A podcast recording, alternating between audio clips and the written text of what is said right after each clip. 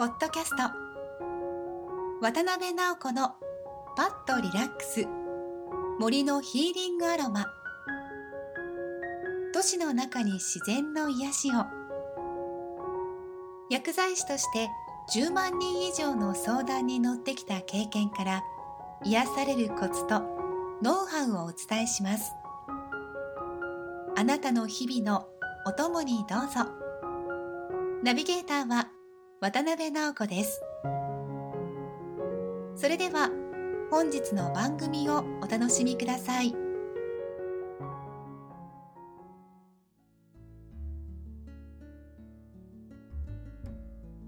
渡辺さんこんにちは。こんにちは。今日はどんなお話聞かせていただけるんですか？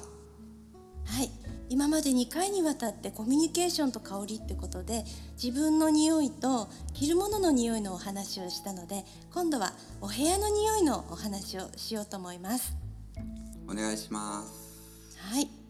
えー、お部屋の匂いってね皆さん自分で住んでると気がつかないんですけれどもあの例えばお魚焼いたとか何かねちょっとこう煙の出るようなものが出た時にあの空気の匂い気になりますよねでそういう時にはあのまず空気清浄機使われると思うんですけれどもやっぱり水で空気を洗うっていうのがねすごく効果があるんですよ。あの雨上がりってね空気きれいになりますよねそのイメージでえそういう空気清浄機丸くってお水入れとくのあるのでそういうのでやったりとかあるいは、あの急いでね何もないんだけど急いでこの魚の煙消したいとかっていう時はお家にタオルはあると思うのでそれびしょびしょにしてギュッて絞ってでヘリコプターみたいにブルンブルンブルンブルンってタケコプターみたいな感じでねタケコプターだってあのブルンブルン回すんですよそうすると、匂いが吸着されて煙も匂いも取れるので、ぜひやってみてください。はいえちょっと前ねあの、はい僕もその、うん、森林の中の小川でねあの、はい経験したんですけど森林ってやっぱこう香りがほのかにあっていいですもんね。そうですね。え、あの森林浴っていうぐらいですからね。うんでは今日はその森林の香り、あのシベリアンファーでありまして、シベリアモミの木なんですけれども、そのあのツンツンしたこの葉っぱとか枝の部分から取り出したエッセンシャルオイルのお話をしようと思います。針葉樹林なんですか？あそうですね。針葉樹なんですよね。その葉っぱの部分なんですけれどもあのスーッとした葉っぱの香りがするんですよね。木の香り、はい、はい、で割とあの爽やかな感じの木の香りです。重たい感じじゃなくて爽やかな感じですね、これがこの香りを嗅ぐとあの深いリラックスが得られるんですよ。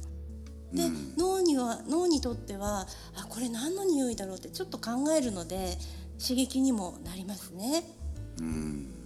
あとは咳を鎮めたり痛みを和らげるっていうねアロマテラピーの観点から言うとそういう効果もありまして、うんあのロシアではね森のお医者さんって言われてるんですよ。森のお医者さんなんですね。そうですねあのお部屋にディフューズしたりあと家具磨いたりするのにもいいですね。はい、あのちゃんと試してからやってくださいねオイルなのでシミにならないかどうか試してからにしてくださいであと相性のいい香りっていうのはオレンジとかレモンとかね柑橘系の香りあと花の香りだったらラベンダーとかマグノリアとかあの軽めの感じあの強くない感じの香りがとってもね相性がいいと思います。はい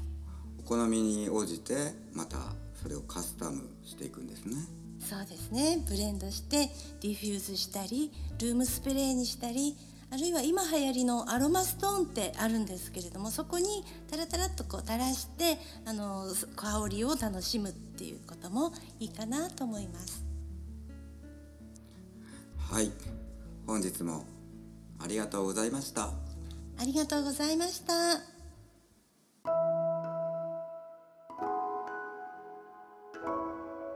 ポッドキャスト渡辺直子のパッとリラックス森のヒーリングアロマ。お聞きいただきましてありがとうございます。ご質問はホームページのお問い合わせボタンからどうぞ。詳しくはカタカナでミレイアサロンで検索してください。ナビゲーターは渡辺直子でした。次回もお楽しみに。